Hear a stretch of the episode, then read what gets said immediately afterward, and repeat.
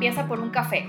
Yo soy Paola Quintal, comunicóloga de profesión, escritora por pasión, emprendedora y creadora de este espacio, a través del cual te invito a que conectemos para hablar de lo real, sin filtros y desde lo positivo. En cada capítulo me tomo un café con alguien nuevo, para reconocer nuestros miedos, anhelos y emociones, y así encontrar juntos aquellas herramientas que nos ayudarán a vencerlos, a crecer y a sentirnos cada vez más cómodos y felices con nosotros mismos. Si quieres conocerte mejor, hacer las paces contigo, descubrir nuevos temas y sentirte pleno, te invito a que te quedes. Comenzamos. Hola, bienvenido un viernes más a Empieza por un café. Aquí en México ya está casi por llegar el otoño y ya se antoja todavía más un cafecito caliente preparado en prensa francesa. Y es que como te conté en Instagram, en el Instagram de este podcast, el cual por cierto puedes encontrar como empieza por un café. Yo todos los cafés que me preparo los preparo en prensa francesa.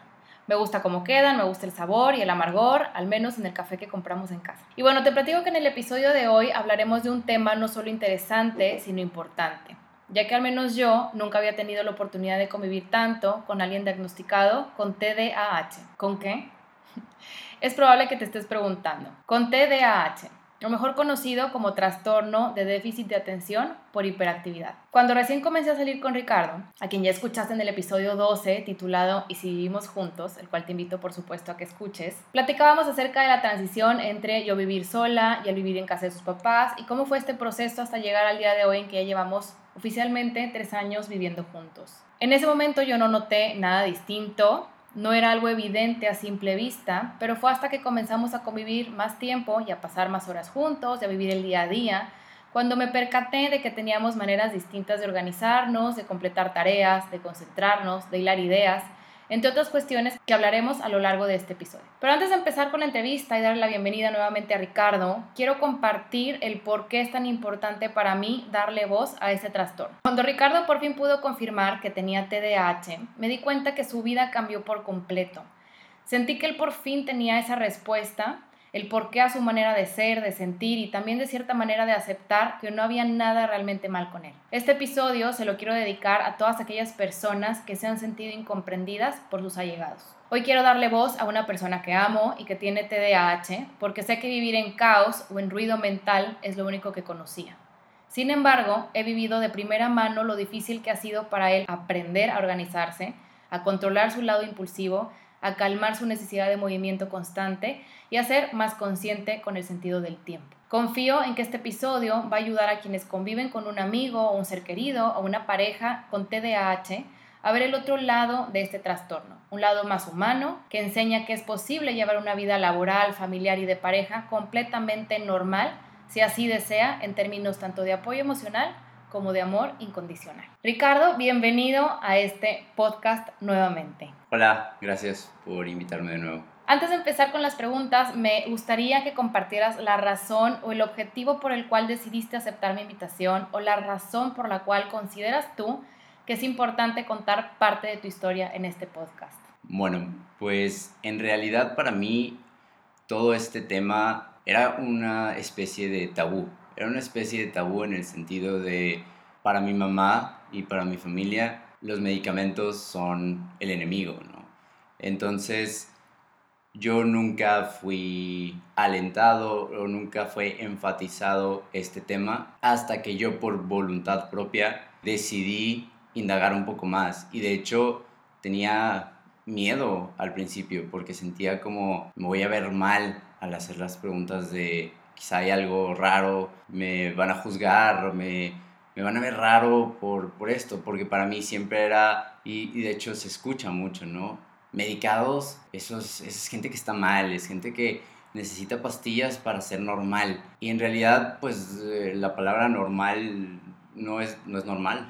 Entonces, eso era lo que yo quería compartir, ¿no? Yo en este recorrido he comprendido muchas cosas y me ha dado a mí una base para formar mi propio criterio y poder tomar mis decisiones en pro de lo que me hace sentir mejor a mí, lo que me beneficia a mí y lo que me ayuda a mí a estar mejor en mi vida y con la gente que quiero y con la gente que me rodea. Me encanta, me encanta por supuesto por el lado que dices, del lado tabú. Yo este, este podcast también su objetivo es normalizar muchos de los temas que obviamente, sobre todo hablando de salud mental, normalizar el ir a un psicólogo, normalizar el, a un psiquiatra, normalizar el, el, tener que medicarnos si así es necesario. Al final del día el propósito es el bienestar integral y el bienestar personal, ¿no? Muy bien, bueno, pues comenzando ahora sí con las preguntas, quisiera empezar, bueno, yo dividí esta entrevista en cuatro divisiones diferentes. La primera, en torno a tu infancia y adolescencia, pasando después por el trastorno como tal, que fue cuando realmente ya buscaste aquellas respuestas que tanto tiempo tenías en la cabeza. Después la vida laboral y por último pareja y autoestima. Entonces, bueno, empezamos con la primera parte que va enfocada precisamente a tu infancia y adolescencia. ¿Tú cómo te recuerdas de niño? ¿Eras un niño inquieto? ¿Eras un niño curioso? ¿Te costaba trabajo poner atención? ¿Cómo eras? En realidad, yo durante mi infancia, adolescencia e incluso todavía en la carrera, para mí era, era un tema de mi mente iba mil por hora. O sea, yo no... Hay, hay como varios tipos de personas, ¿no? Está el típico niño del libro que tiene déficit de atención e hiperactividad, que lo ves brincando de un lado a otro. Yo no era tanto así.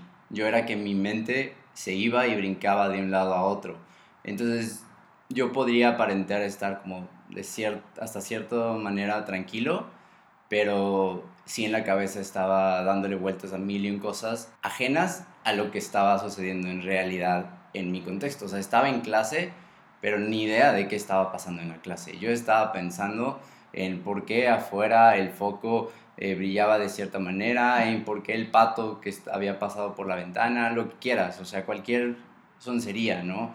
Eh, cómo se hacían los espirales de las libretas, por qué una pluma estaba eh, con una tapa, tenía un hoyito, o sea, todas esas cuestiones de repente yo me iba y, y, eso es lo que sí se reflejaba en mi conducta, ¿no? Porque es, ¿por qué de repente de la nada me dio por hablar con alguien para platicar de algo que no tiene nada que ver o sea, ¿por qué no me quedaba callado? ¿Por qué esporádicamente de repente iniciaba una conversación? Pues porque era lo que estaba pasando por mi mente en ese momento, ¿no? ¿Por qué para mí eh, se, me, se me olvidaba hacer una tarea? Bueno, pues porque cuando iba a empezar a hacer la tarea, no sé, que resulta que era acerca de, por decir algo, física, ¿no? Y de repente yo me iba a tratar de entender otra cosa, descubrir algo más y cuando caí en cuenta cero hice la tarea, pero pues descubrí en qué año nació tal persona que inventó X fórmula, ¿no?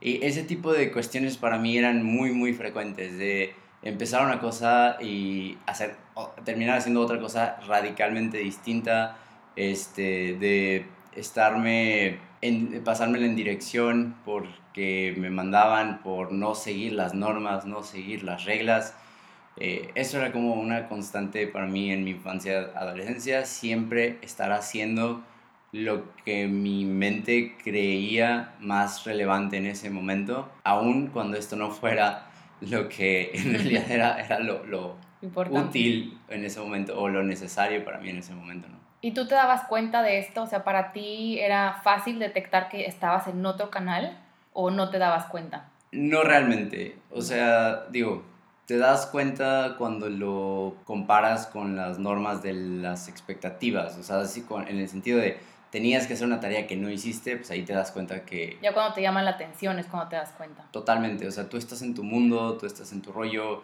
tú tienes estas inquietudes que, que surgen eh, esporádicamente eh, adentro de ti y digo, en algunos casos sí son cuestiones como de, de necesito mover los pies. Mm que a mí no me pasa tanto, en realidad a mí no me pasa tanto esas cuestiones, pero sí, por ejemplo, yo, me agarraba mucho la oreja. O sea, las orejas para mí es donde que constantemente me estoy eh, agarrando las orejas, ¿no? Eso es así como movimientos pequeños. Digo, yo sé que hay personas que, que tienen más acentuado este tipo de... La hiperactividad. ajá, la hiperactividad en, en movimientos motores físicos, pero en mi caso personal era más de, en la mente. O sea, para ti era, la hiperactividad del movimiento físico era mucho más fácil de gestionar que tu cabeza, porque tu cabeza se iba y tú pues, te dabas cuenta ya después, ¿no? Podríamos decirlo así. Exacto. Y bueno, por ejemplo, en cuanto a tus hábitos normales el día a día. Por ejemplo, a mí mis papás siempre me han dicho que yo era una niña muy señora. O sea, ¿qué quiere decir esto? Que era muy tranquila, que era, sí, que, o sea, que siempre hacía las cosas como se tenían que hacer, etc. Mis horarios, mi orden. O sea, yo recuerdo de niña tender mi cama, tener ordenado mi cuarto, todo esto. Para ti, ¿cómo eran los hábitos de tu día a día? O sea, tus horarios de dormir, tus horarios de comer. O sea, si, si tu cabeza iba tan a mil por hora, ¿podías llevar a cabo estas actividades que te suponen un orden? Para nada. De hecho, yo, yo por ejemplo, aprendí a leer y escribir a las 2 de la mañana siendo niño porque fue en el momento que, que, que, tenía esa inquietud, ¿no? Y hay veces que conforme fui creciendo, para mí las noches eran como más tranquilas, eran con menos estímulos externos que podían detonarme para mí como caminos de, de, perderme en hacer algo irrelevante para lo, lo, necesario, ¿no? Entonces, para mí las noches, las madrugadas eran sagradas, al grado que, que había veces que a las 6, 7 de la mañana mis papás entraban a mi cuarto y como de, oye, ya duérmete. Y, y, y, era como, sí, es cierto, también tengo que dormir, ¿no? Y luego caía como pluma, bueno, caía como... o sea, Sí, como piedra te Como piedra del cansancio en, en, la tarde, al día siguiente, porque pues estaba todo desvelado, este, no rendía y demás. Y sí me hubiera servido muchísimo tener como una estructura, porque, porque en realidad a mí mi problema era seguir realmente las normas por iniciativa propia, ¿no? O sea, era un poco de... Me costaba trabajo priorizar y y mi mamá, al parecer, según esto, eh, porque mi mamá con esta perspectiva de jamás los medicamentos son malos y jamás debemos de, de, de tratarlo de manera química o etcétera, pues mi mamá tampoco es la persona más organizada de este mundo, entonces no imponía en mí como estos hora de la tarea, hora de la dormir, hora, entonces sí me permitió a mí despertar mucho este lado creativo, descubrir las cosas. Para mí era súper importante saber cómo funcionaban las cosas, pero me perdía ahí, me perdía en ese camino donde a veces dices tú, bueno, qué bueno que sabes cómo funciona la tele, pero ¿y eso para qué? ¿Qué, estabas haciendo? ¿no? O sea, eso cómo era relevante. Y me hubiera ayudado mucho tener eh, estructura para cumplir con las normas, porque, pues bueno, en realidad, si volteo para atrás, algo que ahorita siento es que como veo mi infancia y adolescencia en términos de académicos, por qué me fue tan mal en las materias, por qué me fue tan mal en las notas, y realmente es por simplemente no hacer las cosas que tenía que hacer.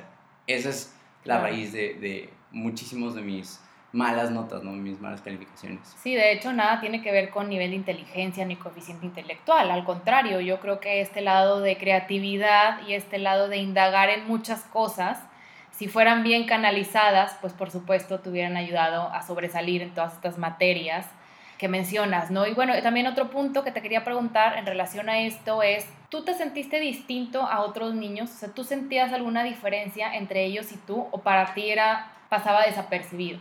Sí, de hecho, en, en realidad para mí muchas veces sí me preguntaba como, ¿por qué X o Y persona pues le va mejor, ¿no? O sea, ¿por qué Juanito es es aplicado y, y por qué es más inteligente si, si, yo me sé las cosas. O sea, creo que mi, sí me cuestionaba mucho eso. En, en, ciertos aspectos me sentía un poquito más, pues más inteligente que otros en el sentido de análisis. O sea, para mí no era nada más aprenderme una fórmula, sino era comprender la fórmula. Pero pues eso realmente al final del, del día o al final del semestre o lo que sea, decías tú, ah, bueno, qué bueno que aprendiste, comprendiste la fórmula, pero no hiciste las tareas, ¿no? Entonces, quien destaca para la, para la escuela tradicional como, como existe hoy en día, pues destaca el que cumple las solicitudes del maestro y no necesariamente las comprende o las se, se apropia del conocimiento, sino cumplió.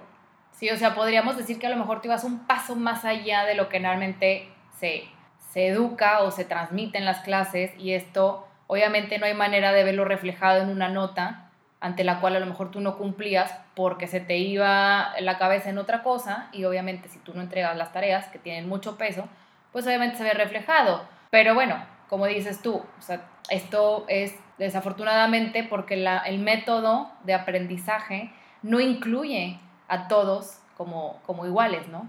Y yo siempre fui catalogado como el desastrosito, el rebelde. el rebelde. O sea, me acuerdo que a la hora de pasar a prepa, me, en el examen de admisión incluso me entrevistaron, o sea, me invitaron a una entrevista por un muy buen examen de admisión y durante la entrevista a la hora de presentar mi, mis calificaciones de primaria fue, pero conducta, Dios mío, setentas, o sea, Sí.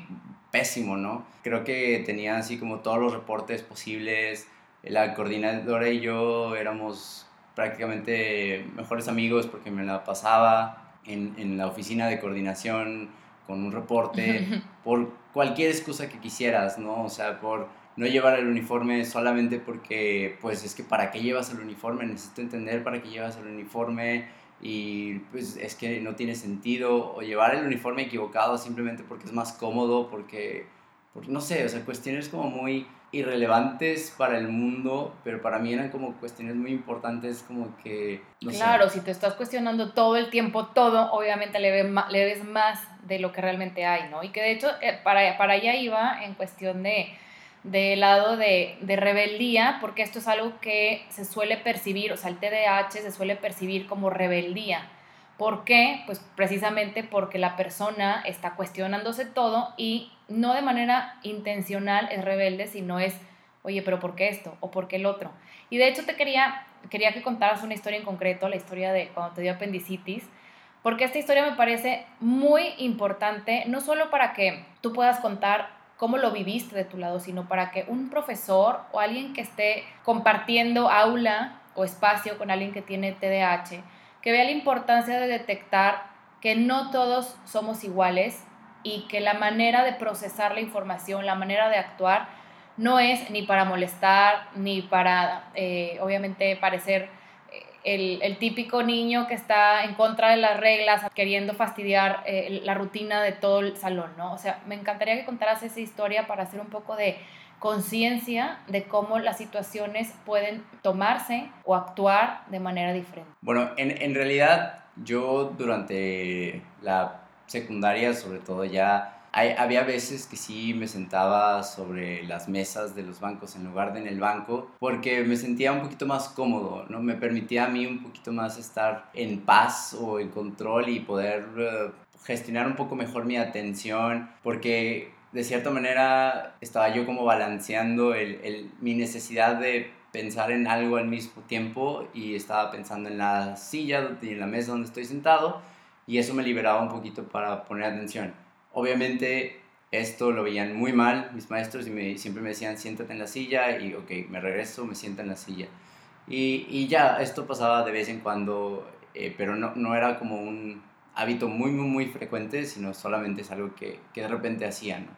Y me acuerdo que un día en una materia de biología estábamos platicando varios de, del salón y yo me empecé a sentir un poco mal y pues me senté en el piso y me acosté, o sea, me, me, senté un poco en el piso, me dolía un poco el, el, pues, la panza, según yo en ese momento. Y bueno, ya fue el momento de todos vayan a sentar. Y yo me quedé ahí y el maestro me dijo como que pues, vete a sentar. Y le dije, no puedo, me, me, siento mal, me quiero quedar aquí. Y me dijo, no, no, vete a sentar. Y fue como toda una discusión donde yo estaba diciéndole, no, es que en realidad, o sea, tengo una razón por la cual necesito estar aquí. O sea, no te creyó. No me creía y, y vaya, pues no, no, era nada más por, por mis ganas, o sea, no era porque yo quiero estar aquí en el piso. Estaba yo tratando de explicar, oye, es que me duele, me duele la panza, ¿no? Y me mandaron a, dirección por, pues, por mal portado y no hacer caso. Y de dirección me mandaron al hospital. Pero no te podías mover, o sea, ah, te fuiste arrastrando a la dirección, ¿no? Sí, definitivamente, o sea,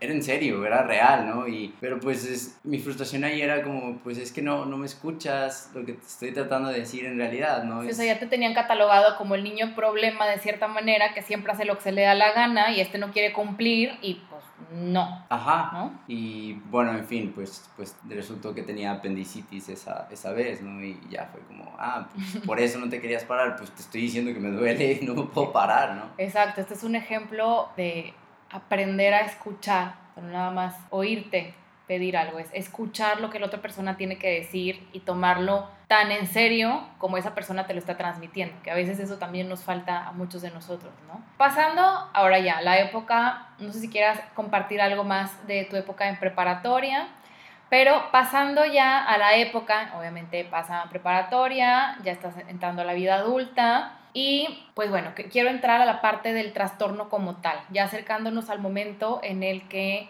descubres exactamente qué trastorno es. Y yo quiero mencionar que existen ciertas características del TDAH y voy a mencionar algunas. Dificultad para seguir reglas, que es lo que comentabas, el desorden, la facilidad de no llegar a tiempo a los lugares, olvidar las cosas o dejar las cosas inconclusas, decir las cosas tal cual llegan a tu cabeza, un poquito así decirlo como sin filtros. ¿Cuáles consideras tú ¿Qué han sido los rasgos más característicos en ti y por qué? Bueno, de los que mencionas, en realidad para mí la, la organización era, era una muy, muy clave, ¿no? O sea, yo no tengo libretas de mi adolescencia o secundaria carrera que hubieran durado conmigo todo el ciclo escolar. O sea, yo empezaba con mi típico libreta bien organizada de este es de matemáticas, este es de ciencias, este es de lo que quieras. Y para el mitad del semestre ya no existía la libreta. O ya estaban todas revueltas las los Todo en una misma libreta. O, agarraba una libreta como mi comodín de esta es donde, que la que siempre traigo conmigo, la que nunca olvido y listo, ¿no? ¿Libros usabas? Libros sí usaba, pero generalmente era el del amigo o algo así, porque yo no, no traía los míos o cosas por el estilo, ¿no? Al grado que incluso ya más en carrera optaba por no comprar el libro porque sabía que pues no ¿Para qué? no lo iba a usar, por el estilo. ok. Este, llegar tarde para mí era un súper, súper problema, o sea, era como una característica mía, de cierta manera, no, no, no, no quiero decir que era algo positivo, hoy en día he comprendido la importancia de llegar a tiempo y cómo te puede beneficiar llegar a tiempo en muchos sentidos, pero antes para mí era totalmente un problema hasta que descubrí cómo, cómo las agendas me podían ayudar con sus alarmas insistentes a, a minimizar este, este problema, ¿no? Pero... luego te viniste a topar conmigo, que yo soy puntual, pero con todas las letras de puntual. Pero inclusive cuando recién nos acabamos de conocer yo era un caos, ¿verdad? Con la puntualidad. No. Cuando recién nos conocimos, tú siempre llegabas a tiempo a las citas. Porque me importaba. Ay, después ya no. no, pero sí hubo una época en la que, bueno, ya más adelante hablaremos en el, en el inciso de pareja, pero sí la puntualidad fue algo que tuvimos que trabajar juntos, porque para mí el que alguien llegue tarde sí es un problema. Y bueno, otra, otra de las cuestiones para mí era dejar las cosas inconclusas, que era lo que, lo que comentaba, ¿no? De las tareas y de todo, todo esto. Me pasaba, me llegó a pasar dos, tres veces en los exámenes de saltarme una pregunta por, por distracción, pero, pero muchos de estos factores aprendes a coexistir con ellos. O sea, tú mismo vas desarrollando mecanismos. Como hacks. Sí. Pequeños. O sea, por ejemplo, yo me hice el, el, hábito del el examen, a darle dos o tres pasadas. Mm precisamente por esto. Pero se empiezan a acumular y empiezas a generar como un equipaje porque para mí presentar un examen implica que tengo que estar consciente de las preguntas que tiene el examen y no puedo nada más pensar en el contenido del examen, sino es respondí todo el examen y luego ese, esa cosquillita en, ah, no me acuerdo si contesté o no la pregunta, caray. Y era horrible, era horrible salir de los exámenes y, ¿qué onda? ¿Qué pusiste en la 9? No me acuerdo es más, ni me acuerdo cuál era, la 9. Ajá, y era, era muy frustrante ese tipo de cuestiones. Con lo, con lo del tiempo, pues, pues como, como decía, ¿no? O sea, estas, las agendas, los post-its, recordatorios por todos lados, amigos a los cuales les decía, oye, por favor, por favor, recuérdame que tenemos examen a las 3 por favor, márcame. O sea, cosas así. Digo, a fin de cuentas aprendes a coexistir contigo mismo y, es tu manera de ser, ¿no? Entonces... Claro. ¿Y hay alguna de estas características que digas tú, esta era la más fácil de gestionar? Porque bueno, podemos ver las más complicadas, obviamente como dices, vas adoptando hacks que te ayudan, que si las alarmas, que si confías en los amigos, actualmente puedes, en, en por ejemplo, en el iPhone decirle a, a Siri, oye Siri, al llegar a casa recuérdame y pues te ha funcionado pero, por ejemplo, ¿hay alguna que digas tú, esta es la que más fácil se me daba? Pues creo que la que más fácil terminé resolviendo es la de no perder las cosas. O sea, digo, eso sí es algo que, que yo creo que por el hecho de que mi necesidad o mi inquietud desde muy pequeño de entender cómo funcionaban las cosas y lidiar con, pues, con pequeñas partes, ¿no? Porque sobre todo aparatos mecánicos, yo era mucho de, no sé, de, de desarmar una calculadora, de desarmar un... mi abuelo fue relojero, entonces había muchas cositas en mi casa, entonces de desarmar un reloj viejo para ver qué partes tenía y pues pues no puedes nada más dejar las partes regadas. Entonces me iba haciendo como este hábito de, bueno, voy poniendo las piezas de cierta manera que no se me pierdan. Eso yo creo que desde muy pequeño fui desarrollando estos hacks para lidiar con eso y, fue la que menos, relativamente menos problema me ha dado, ah, porque hay veces que dejo las llaves en el congelador para no olvidar, no sé, un, algo que dejé en el congelador que me tengo que llevar. tú solo te vas poniendo recordatorios sí. fuera de lo común, aparte. De, hecho, esto lo he hecho en la oficina varias veces y, y, nada más de repente escucho como, ¿quién dejó unas llaves en el congelador? Y, a muchos ya saben que son mis mañas raras. Mm. Porque, no sé, resulta que compro unos chocolates y me los tengo que llevar. Mm. O, o, a veces cuando en prepa eh, pasaba por la casa, dejaba una silla volteada para acordarme de decirle a mi mamá que, que nos había acabado la leche o algo por el estilo, ¿no? O sea, pero eran cosas así muy peculiares y en ese entonces mi mejor amigo vivía con nosotros y al principio él se sacaba mucho de onda de, ¿por qué volteaste la silla? Que, y ya le explicaba y poco a poco ya él eh, se le hacía como más normal y era como, oye, dejaste la silla volteada. ¿Qué, ¿Qué, era? ¿Qué era? Ajá. Y aparte él es súper, o sea, es el, lo opuesto, ¿no? Ah, de, de, de orden, o sea, de organización. Y bueno, yo con esto quiero ligar algo que es importante porque, bueno, todo esto, por supuesto, que crea cierto grado de caos mental. O sea, como tú dices, es una mochila que vas llenando y llenando y llenando. ¿Nos puedes explicar lo que es estar haciendo una cosa y después darte cuenta de que estás haciendo algo completamente distinto? O sea, ¿cómo es ese proceso a nivel mental? emocional que genera en ti, porque obviamente todo esto, por lo que leí, he visto y tú me has contado, esto genera un sentimiento de culpa también, ¿no? Tú lo has mencionado en varias ocasiones, me lo has compartido. Entonces, ¿cómo gestionas este cambio de estoy empezando a hacer un redactar algo y de repente ya estoy en la cocina sirviéndome café, pero me regresé y se me olvidó la taza? ¿Cómo es? Pues en realidad es bien frustrante. Es bien frustrante porque efectivamente, por ejemplo, me pasó mucho más o lo, lo, lo identifiqué mucho más claro cuando estaba estudiando la maestría, porque mi maestría fue para mí algo voluntario. O sea, no era como, como parte de la, la, prepa o demás que dices, lo tengo que estudiar. La maestría fue, fue electivo, entonces yo partía de, de, la idea de decir, a ver, si es algo que yo quiero estudiar, ¿por qué no lo estoy haciendo, no? Y cuando empecé la, la, maestría yo dije, yo puedo ser el mejor de mi clase. Y fui descubriendo que no, fui descubriendo que no porque se me olvidaba hacer una tarea a tiempo. Se me olvidaba porque la empezaba, me sentaba a escribirla y de repente estaba limpiando el arenero de los gatos porque me pareció prioritario en ese momento.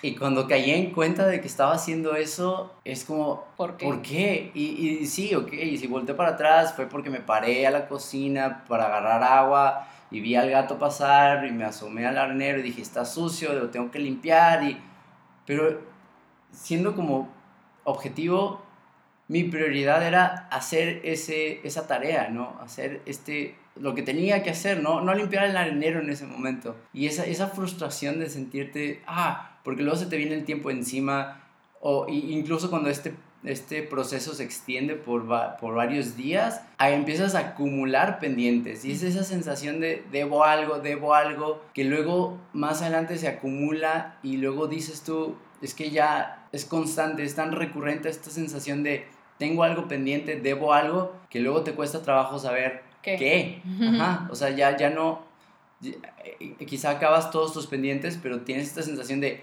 siempre me falta algo, siempre debo algo, siempre dejo algo incompleto. A ver, encuéntrale a ver qué es, porque no te estás acordando que dejaste incompleto, ¿no?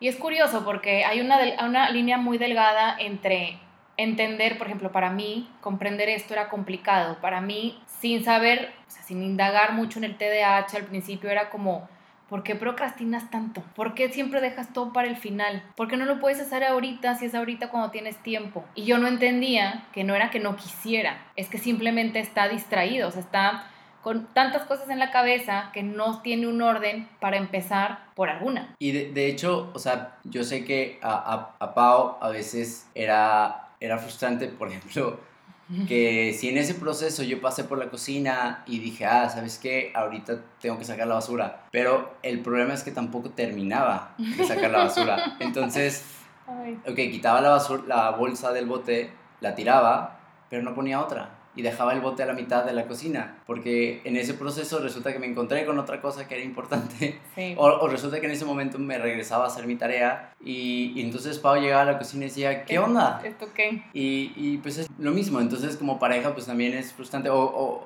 o, o sea, para cualquier otra persona puede ser frustrante como que, ¿qué onda? En la oficina antes me pasaba a dejar mi taza de café en el microondas. Aquí también. bueno, aquí también. este... Sí.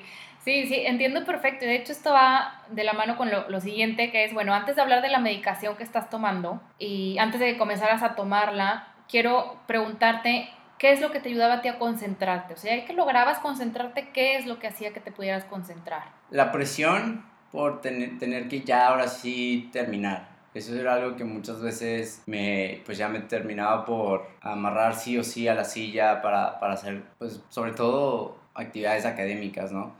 Pero también me ayudaba mucho a enfocarme cuando por fin adoptaba algo como muy, muy, muy, muy propio, en el sentido de cuando algo me causaba mucho, mucho interés, pues se volvía como mi, mi, universo y era como, wow, sí, me pierdo en eso que estoy haciendo y eso me ayudaba. Entonces muchas veces procuraba enfatizarme a mí mismo como que la, la magia de lo que fuera que estuviera haciendo o el porqué de lo que sea mm. fuera que estoy haciendo como para tratar de... Eh, Incentivarte a ti mismo. Sí, entonces eso me ayudaba mucho. También descubrí cierto tipo, o sea, músicas como ruido, eh, como aislantes que permiten como no estar escuchando estímulos adicionales, eh, poner el, celular en, en, no molestar, aislarte completamente para reducir posibles factores externos que te llamen la atención y te generen una distracción, ¿no? Porque me di cuenta que para mí lo importante, o más bien lo más difícil para mí era saber priorizar. Mm. Era, era eso, ¿no? Era de repente me llega una notificación y la tengo que contestar, pero ni siquiera era una decisión consciente. Era, ya me fui a contestar el correo, no es importante ahorita y eso es lo que a mí me costaba más. Claro, tú atendías conforme llegaban las cosas, o sea, si ahorita te llega el mensaje, eso es lo importante, pero si te llaman, eso es lo importante, pero si tienes que atender la puerta, eso es lo importante, o sea, te vas, te brincas, ¿no? Antes. Bueno, a ver, tú realmente nunca fuiste diagnosticado ni de niño ni de adolescente, como decías en tu casa, la idea de medicación realmente nunca fue una opción y bueno, se cree que este trastorno es hereditario.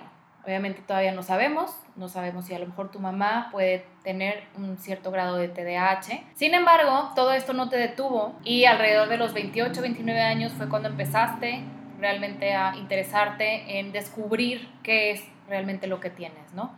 ¿Por qué a los 28, 29 años, qué fue lo que te motivó a indagar más en el tema? Pues en realidad fue principalmente esta cuestión en la, en la maestría donde sí fue para mí como, como en verdad ya no entender por qué para mí no era, no podía enfocarme al 100% en algo que supuestamente para mí era voluntario, era de interés personal, porque pues durante mi infancia me metieron en la cabeza la idea de, pues es que eres distraído, eres rebelde, no le das la importancia a la escuela como todas las personas. Te encasillaron.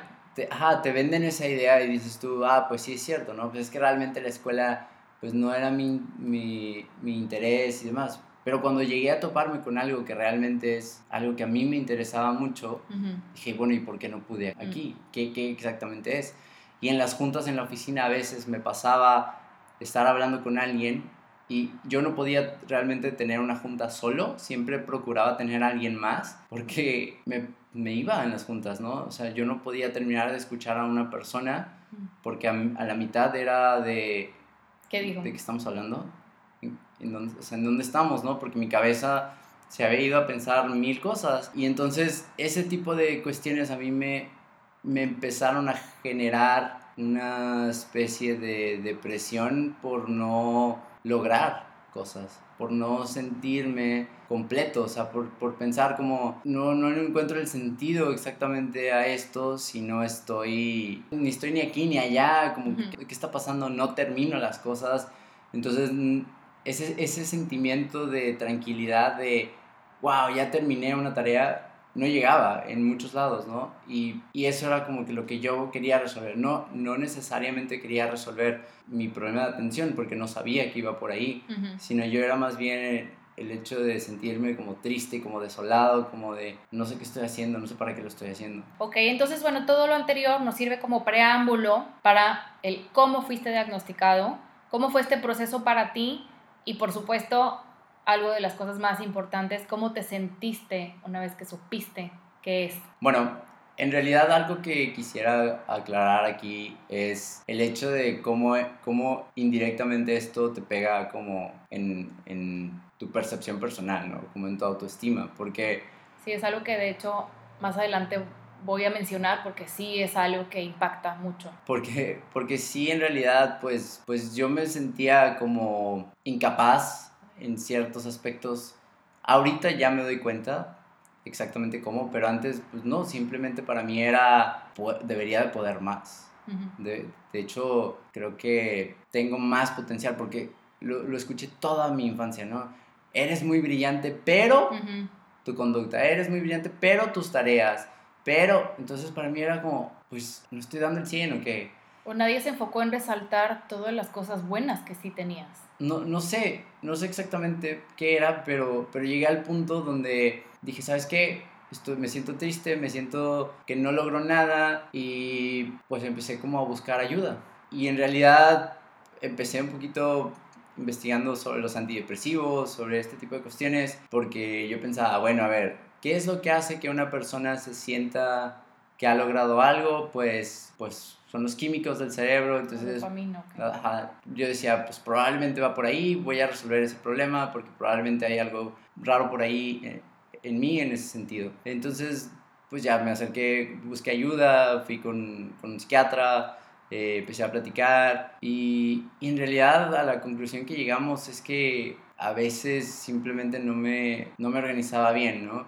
Y entonces empezamos a platicar de esto y en ese momento me dio algunos como antidepresivos y me di cuenta que para mí era eso era como maquillar el problema porque pues eh, sí te sientes mejor pero no es no era mi problema de raíz. También tenía un problema acarreado horrible de, de pésima higiene del sueño de dormirme súper tarde entonces al día siguiente estaba súper cansado entonces ya tampoco rendía porque era un cansancio acumulado. Sí no descansar a nivel mental también te, te pesa no impacta. Sí y, de tener muchas cosas en la cabeza siempre. Entonces, primer paso fue como regular todo eso en, en, mí, en mis hábitos. Y en conclusión, en esa primera vez, llegamos a la conclusión de que sí tenía un ligero indicador de, de, de, un déficit de atención, pero no tan marcado como en muchas otras personas, ¿no? Entonces empezamos a explorar con opciones de medicamentos, pero por una por X o Y en ese momento no, no continuó el proceso, ¿no? Porque yo estaba como reorganizando mi vida un poco, esta, este factor de, de, del dormir bien para mí era como un poquito más importante y pasó un, un, periodo de tiempo y decidí después volver a, a, retomar el proceso ya un poquito más enfocado en este aspecto, en entender bien lo que era si sí o no tenía este déficit de atención. Y, y ya en esta segunda versión o en esta segunda vuelta, eh, ya fue mucho más enfocado de hacerme el diagnóstico correctamente, de encontrar la dosis exacta. ¿Qué nos puedes compartir? Qué opciones de medicamento qué medicamento tomas. Y esto lo decimos, o sea, que quede claro que no, o sea, no se pueden automedicar. Digo, para empezar necesitas una receta, pero en dado caso es importante que si tú, al escuchar a Ricardo, dices, yo me siento así, o resuena en ti el poder a lo mejor tener cierto grado de TDAH, por favor acude a un especialista. Este tipo de medicamentos son muy fuertes, necesitan dosis muy bien reguladas, así que por favor consulta con un especialista. En realidad, digo, existen pocos medicamentos de, enfocados a, a, esto y cada uno tiene distintos enfoques. Para mí, la fórmula específica que encontramos es un medicamento de liberación prolongada que me permite desde el inicio del día hasta hasta la tarde del día. Sí, al final de jornada laboral ya. Lo que hace en mí este medicamento es ayudarme a priorizar las cosas,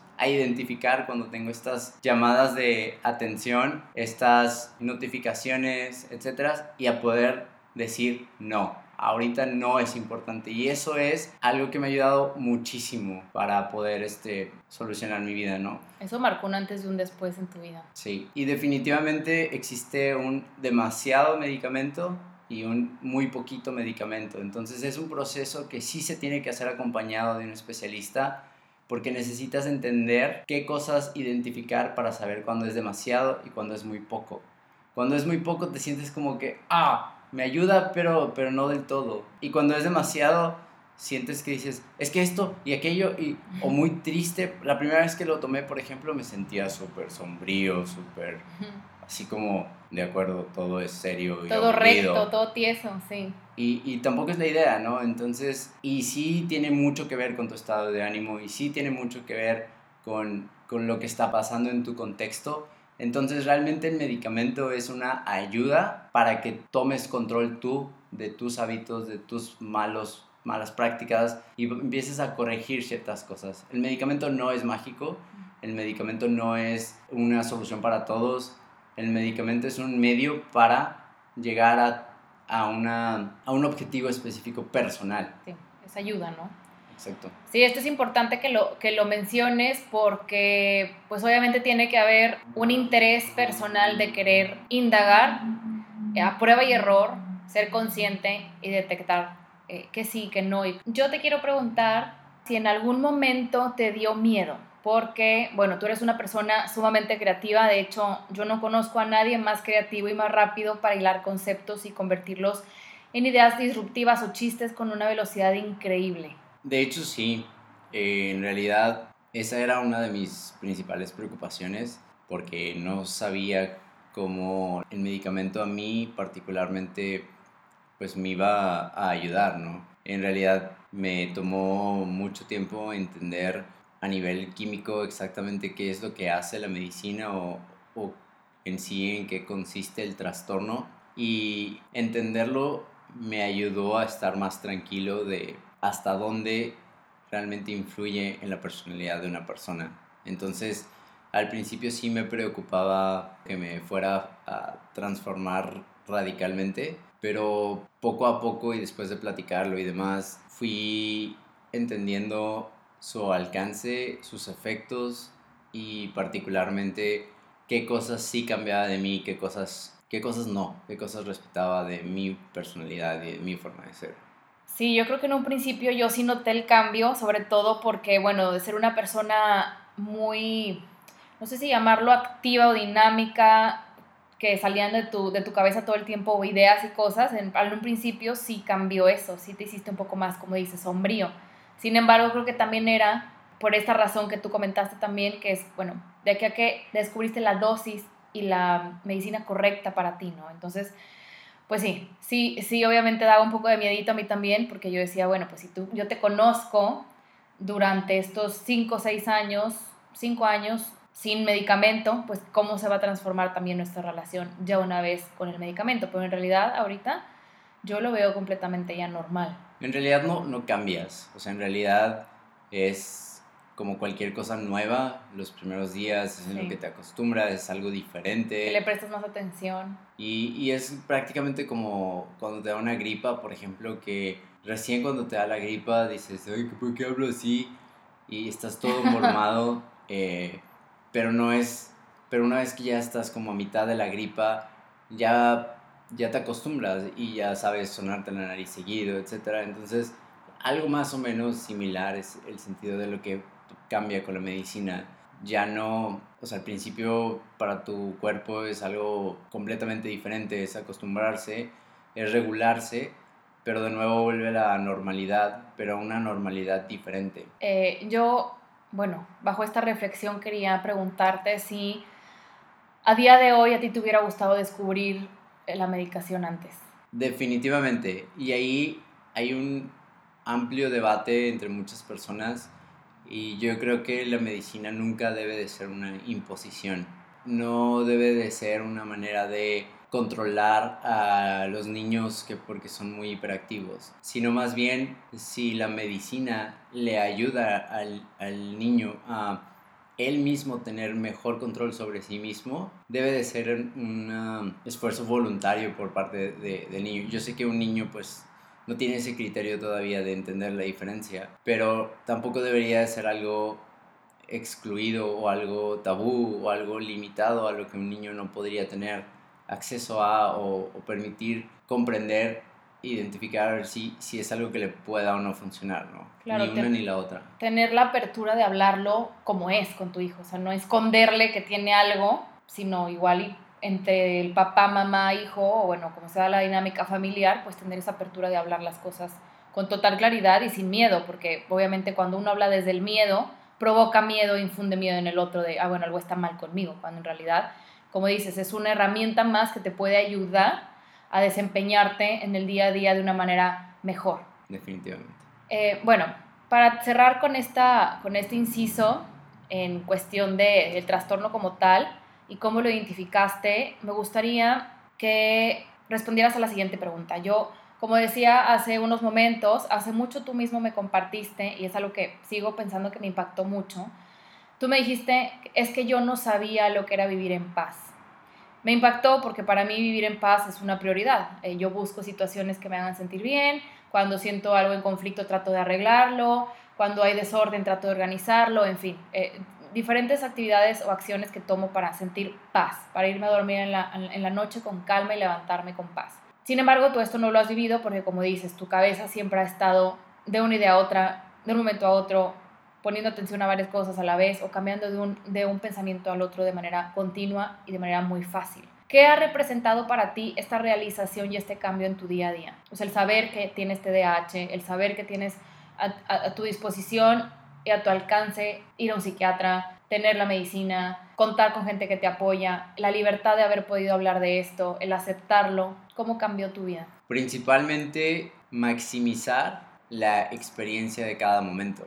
O sea, ahora sé que cuando me tengo que concentrar para trabajar, avanzar en algún proyecto, pues es un día que, que me tomo la medicina, voy a estar concentrado, voy a estar enfocado, va a ser eficiente mi manera de, de trabajar, ¿no? mi, mi resultado va a ser eficiente. Y de la misma manera sé que si un día quiero descansar, no pensar en nada, relajarme, eso es algo que también ahora es posible, ¿no? Porque antes esta cuestión de que durante la semana sabía que tenía que hacer X o Y cosa, pero por andar de distraído nunca, no pude, el lunes no lo pude hacer, el martes no lo pude hacer, el miércoles no lo pude hacer. Y llega el fin de semana y ahora es, lo tengo que hacer porque lo tengo que hacer, porque no tengo opción. En realidad nunca ni, ni descansé, ni realmente ni realmente aproveché para hacer las cosas, ¿no? Entonces, esta priorización, esta elección, yo creo que es lo más importante, que, o sea, como dices, ¿no? Antes mi problema era sentirme culpable por no sentir paz, por no estar en, en este momento donde puedo llegar a un punto de estar tranquilo de que ya terminé algo. Eso para mí era muy pesado porque no podía descansar. Y ahora puedo elegir cuándo descansar, puedo elegir cuándo quiero enfocarme para sacar algo. Claro, tú lo mencionabas como el sentimiento de logro, que es algo que también para ti era muy importante lograr y que de hecho te voy a preguntar ya pasando al tema de vida laboral. Obviamente ya compartiste que, pues bueno, tienes diferentes hacks para que en la oficina no se te olviden. Obviamente te sueles acompañar de alguien o te solías acompañar de alguien siempre en juntas para que pudieran hilar junto contigo el tema de la conversación. Pero, ¿cómo llevas esto de la organización a lograr que en tu vida, obviamente a nivel personal, bueno, ya lo ahondaremos ahorita en el, inciso de pareja y autoestima, pero a nivel laboral, ¿cómo te ha funcionado para lograr y alcanzar este sentimiento de logro que era tan importante para ti, para sentir que lo que haces tiene un propósito, que es precisamente de donde parte todo esto, ¿no? Pues en realidad el hecho de poder llevar algo de principio a fin dentro de un calendario, dentro de un cronograma voluntario, o sea, por iniciativa propia terminar el lunes, algo que es para el jueves o viernes, a mí me permite sentir ese sentimiento de, de wow, lo logré, me siento como, pleno en ese sentido y puedo pasar mi mente a otra cosa, ¿no? Y, y, ya no es esta necesidad de sentirme como inquieto, de, ay, dije esto a medias. Antes me pasaba mucho que alguien me pedía ayuda o apoyo en otro proyecto y, era tener ese pendiente en la cabeza de, ay, no, no, le, no le he respondido, no le he entregado lo que me pidió y se me empezaba a hacer como una bola de nieve. Y ahora en realidad puedo como organizarme mejor. Obviamente esto, o sea, la, la medicina a mí me ha ayudado a, me da la, la guía, la luz guía de hacia dónde. Yo he implementado ya una agenda, por ejemplo, mis post-its, mis listas de cosas por hacer, y ya no lo cargo todo en la cabeza, ¿no? Sí. Esa paz mental es no cargarlo todo en la cabeza. Es justo lo que te iba a preguntar para cerrar con este inciso, que era, bueno, ¿qué prácticas te han ayudado, y ya lo mencionaste algunas de ellas, para mantener tu cabeza en orden y evitar este sentimiento de frustración, ¿no? O sea, están los post-its, están el calendario que tienes siempre lleno de, de las juntas, con horarios, con recordatorios. ¿Hay alguna otra cosa que te ha ayudado en este proceso? Es que en realidad la diferencia, la gran diferencia con, las, o, con otras personas que no tienen este detalle es que las otras personas lo ponen en su agenda o en su lista de pendientes y listo. Uh -huh. Yo no podía, o sea, yo lo ponía en una lista y como quiera estaba en mi cabeza. Ah, yeah. Y ahora ya lo pongo en la lista y, y con, la, con, la, medicina y con todos estos como mejores hábitos, ya empiezas a ver resultados de que efectivamente ponerlo en la lista significa que sí lo vas a hacer. Entonces ya no te quedas con esa sensación de, ¿y si se me olvida? Sí. ¿Y si pierdo la lista? Y etcétera, ¿no? Entonces la lista, la agenda, pero, o sea, ya más organizado y, y, y en verdad darle seguimiento a tus propias listas, darle seguimiento a tus propias anotaciones, a respetar tu agenda en todos los sentidos, tanto arranque de una junta como finalización de la junta, o sea, es igual, es igual o peor extenderte más de lo que debía de durar una junta. Sí, claro. Porque eso pues te empieza a... Te desfasa a todo lo demás. Todo. Correcto. Entonces, esos, esas ayudas, ¿no? Como de tener una buena organización y plasmar las cosas en papel y liberar tu mente. Liberar la mente es lo más esencial para que te puedas permitir como descansar en cuando tienes que descansar, darte ese espacio de descanso también. Gracias por tomarte un tiempo de tu día para escuchar este nuevo episodio de Empieza por un café. Estoy segura de que lo estás disfrutando tanto como nosotros. Pero antes de continuar, quiero invitarte a que vayas a leer el artículo que complementa este episodio. Puedes encontrarlo en el blog de este podcast ingresando a empiezaporuncafé.mx. En él te compartiré información detallada y la liga al programa Eso no se pregunta con su respectivo capítulo enfocado a TDAH el cual estoy segura que te ayudará a aprender y comprender aún más sobre este tema. Asimismo, me gustaría recordarte que este podcast tiene presencia también en Instagram. Puedes encontrar la cuenta como Empieza por un café. Ahí procuro estar en contacto contigo todos los días. Así que si estás escuchando este episodio, me encantará que me sigas por allá y me platiques qué fue lo que más te gustó de esta gran plática con Ricardo. ¿Te animas? Por allá te espero. Pasando al tema de pareja y autoestima, tú me compartiste un episodio de un programa español que se llama Eso no se pregunta. Bueno, hay varias temáticas, pero el que me compartió Ricardo precisamente, obviamente es de TDAH, el cual la verdad me voló la cabeza por la de cosas que coincidían con lo que yo vivía contigo en el día a día o que me contabas de vivencias pasadas en tu vida. Y bueno, en este episodio captó especial mi atención algo que mencionó una de las chicas que de hecho investigué y se llama Lupe de la Ballina, quien es fotógrafa. Ella dijo lo siguiente, a los TDAH, sobre todo cuando no nos han diagnosticado a tiempo y hemos crecido sin saber lo que nos pasaba, tenemos la autoestima muy machacada, tenemos que trabajar mucho porque hemos pasado toda la vida haciendo malas cosas que intentábamos hacer bien. Y todo el mundo se imaginaba que era porque somos vagos, o somos tontos, o somos rebeldes, o somos egoístas. Cuando vi escuchar esta parte del programa y escuché con calma, debo confesar que se me encogió un poquito el corazón, porque yo sin querer he pensado todo esto de algún punto. Y bueno, obviamente te pido disculpas de manera pública, aprovecho aquí para hacerlo, porque a final de cuentas yo era inculta al respecto. Y porque no fue sino hasta que me formé contigo en este tema y formé parte de tu proceso, comprendí que esto no tenía nada que ver con ni con tontería, ni con flojera, ni con rebeldía, ni con egoísmo, sino que nuestro cerebro está conectado de manera distinta, ha madurado de manera diferente, y lo que para mí es normal, entre comillas, normal, lo más cotidiano, lo mejor que vemos en el día a día, para ti no lo es y viceversa, ¿no? Entonces aquí hay mucho trabajo de por medio que hemos tenido que hacer. Y bueno, para lograr entendernos tú y yo, pues básicamente ha sido un trabajo de, dos lados, ¿no? Pero lo primero que te quería preguntar es, ¿qué opinas de esto que afirma Lupe en esta parte que acabo de leer? Que un diagnóstico de adulto sí conlleva un trabajo muy grande porque la autoestima se, se ha visto, perdón, eh, lastimada. Bueno, eh, pues primero, gracias por, por, verlo y por, pues sí, por, por ponerle atención a, a, Efectivamente, lo que quería era como compartir contigo, que cuando yo lo vi me hizo mucho sentido, se me hizo muy familiar, y muchas cosas decía, yo también. Este soy yo. Ajá. Yo lo veía y yo decía, es que este es Ricardo. Y obviamente nos causa risa. Quizá no es de risa, pero obviamente cuando ya ves las situaciones de olvidar cosas, no sé, ciertas cosas en concreto que cuando lo vives con tu pareja, con una persona cercana, dices, es que, wow, es súper típico, son cosas típicas. Y, y, también, pues no es blanco o negro, no es como todo tiene que aplicar sí o sí, o sea, son algunas cosas. Sí, claro. Este, y bueno, en, en torno a la autoestima que preguntas y yo, por ejemplo, en mi caso, pues sí, en realidad hoy caigo en cuenta de muchas cosas que yo creciendo, pues, pues eran un problema o eran un conflicto para mí, ¿no? Lo que platicaba de las, las calificaciones, que al final del día yo era una de las personas que sacan 80, pero me fue muy bien en los exámenes. Y mi frustración, yo no entendía por qué no era capaz de hacer las tareas. Claro.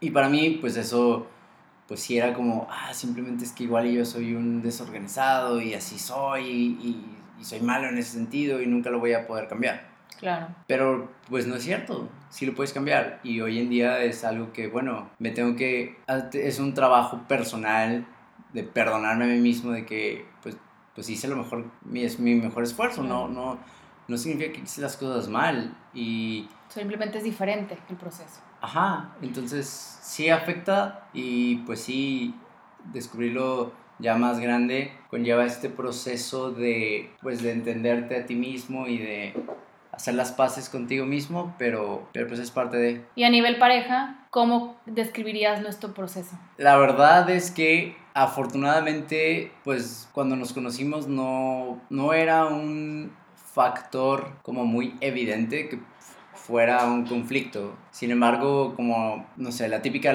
fase de luna de miel, ¿no? Cuando recién nos acabamos de conocer, pues nada era problema. No era evidente. Cuando pasa esa fase, pues empiezan a salir detallitos como dejar las cosas medias. Cosas. Yo, lo, yo la primera cosa que noté fue la impuntualidad. O sea, para mí era, Ricardo quedó de llegar a las 4 y eran eh, no sé, 4 y 20 y mandarle un mensaje y decirme, Ay, ya voy en camino. Y es que en mi caso no era, no era cuestión de, de, por ejemplo, que no me importara, sino era De hecho, era, era, era, estaba haciendo otra cosa, me perdí en lo que estaba haciendo, sí. me enfoqué tanto que se me fue el tiempo. Creo que para quien convive con alguien con TDAH es importante reconocer que nada de lo que hace la otra persona es intencional, porque yo durante mucho tiempo volteaba con Ricardo y le decía constantemente, es que siento que lo haces a propósito, es que siento que es en contra mía, es que siento que, ¿por qué, ¿por qué no pones atención? ¿Por qué no es, o sea, siento que no te importa lo que estoy diciendo, porque no me estás viendo a los ojos, porque estás pensando en otra cosa. De hecho, en realidad, si en ese entonces yo lo hubiera sabido o tú lo hubieras sabido, podríamos haberlo hablado más fácilmente. O sea... Sí, hubiera estado me... sobreentendido desde el principio. O podríamos haber llegado al acuerdo donde tú me dijeras, eh, me, me, ayudaras a, a, darme cuenta que tenía que salir de mi casa 10 minutos antes para llegar a tiempo, ¿no? Sí. Y simplemente, pues son cosas que no haces porque asumes que la otra persona tiene perfecto control de su agenda, pero en ese entonces yo no tenía ese perfecto control de mi agenda. ¿no? Sí, y bueno, a nivel pareja también otra cosa que quería mencionar es que, bueno, al día de hoy hacemos muy buen equilibrio y también nos ayudó que ya que vivimos oficialmente juntos, la división de tareas. O sea, porque antes yo también sentía la carga muy presente de Paola se encarga de muchas cosas, Ricardo como que no presta suficiente atención. Y era como el dilema de yo sentir, oye, pues yo porque tengo que hacer todo, hasta que, como dices, la comunicación siempre nos ha ayudado a entender que una pareja viviendo juntos, o sea, las responsabilidades se dividen, ¿no? Entonces, yo creo que parte de lo que hemos aprendido es, uno, la comunicación transparente siempre, dos, la división de tareas que nos ha ayudado. ¿Tú cómo ves esto de la división de tareas para tú tener claro exactamente qué es lo prioritario también en casa, porque obviamente ya lo comprendes a nivel estudio, ya lo comprendes a nivel trabajo, pero a nivel pareja, ¿cómo has sentido tú esta dinámica de división? Es que en realidad hay perspectivas distintas, o sea, a ti te preocupan unas cosas, a mí me preocupan otras cosas. Por ejemplo, el hecho de que para ti no estén los trastes sucios en el fregadero sin lavar, es algo que para ti es importante, pero para mí no era importante. Sí. Entonces, tú lo veías, porque me lo dijiste una vez, como se lo dirías a cualquier persona, de, oye, podemos no dejar los trastes sucios. Y, y, y, el hecho de que yo no los lavara para ti era como muy, muy molesto, porque dices, ya te lo pedí, ya te lo dije, ya lo habíamos platicado, ¿no? Y ahora, pues sí, yo lo tengo en mi calendario a veces, eh, tanto eso como sacar la basura, como... O sea, que no sea cuando yo quiero, pero que se lleve a cabo. O sea, llegamos a ese entendido, porque yo era, oye, necesito que, por favor, lave los trastes, y para mí era, pero ya.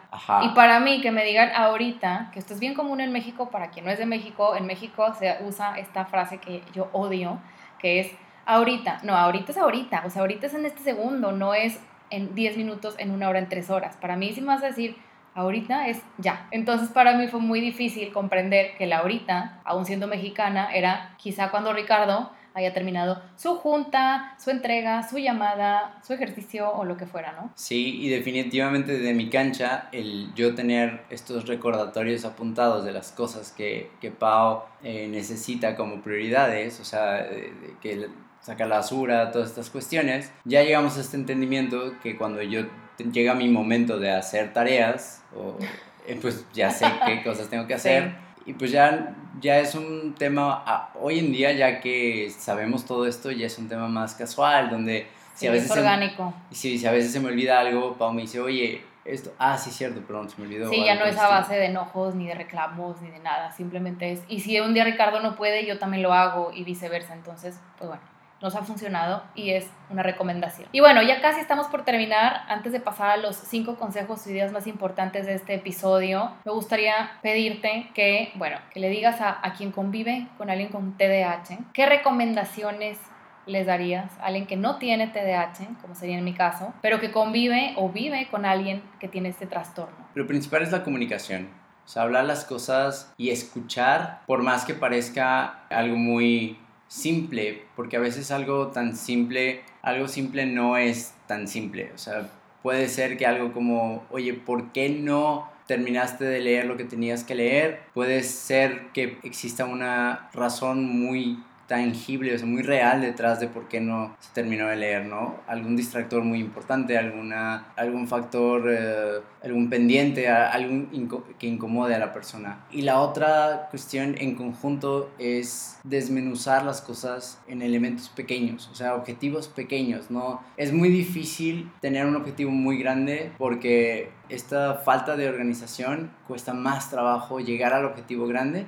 Entonces tienes que fijarte tareitas pequeñas, objetivos pequeños dentro del día. Y a corto plazo. A corto plazo, para que puedas llegar a esos objetivos y sentir como que, ok, voy avanzando. Sí. Y no sentirte como perdido en un mar de una inmensidad así de una tarea enorme, ¿no? Y buscar ayuda, obviamente, o sea, no, no, tiene nada de malo, no tiene nada de equivocado, prohibido, nada. O sea, creo que todos deberíamos de tener la facilidad o la, o la, libertad de poder decir, hey, creo que tengo TDAH, creo que tengo algo, quiero, se vale checarse, ¿no? O sea, incluso a Pau hicimos el, el, uno de estas, de estas pruebas y sí se nota la diferencia y es, y es claro ver como una persona que es normal, o sea, que... Que no tiene trastorno. Que no tiene trastorno que, que cae dentro de lo que se entiende como normal, pues dices, no, tú, tú no tienes este ningún inconveniente, ¿no? Sí, digo, obvio, también me distraigo, obvio, también de repente se me olvidan cosas, pero no es tan común. Mi organización es sumamente eh, visible. Claro, y, y, esa respuesta, o sea, llegar a esa respuesta tiene que venir de la pregunta. Entonces se vale preguntar, se vale tener esa inquietud de, de qué onda conmigo, o sea, cómo, cómo funciono, qué puedo hacer para, para cambiar, qué puedo hacer para, para arreglar estos detalles que no me gustan. Obviamente si tú estás cómodo siendo así, tal cual eres, pues súper bien. Ricardo, estamos casi por llegar al final de este episodio, sin embargo, me gustaría que destaques los cinco aprendizajes más importantes para ti en este camino tan enriquecedor y de tanto crecimiento personal, mismos que estoy segura que les serán de utilidad a quien nos esté escuchando hoy. Bueno, pues el primero yo creo que es no hay bueno y malo. No una persona no hace las cosas bien y tampoco hace las cosas mal.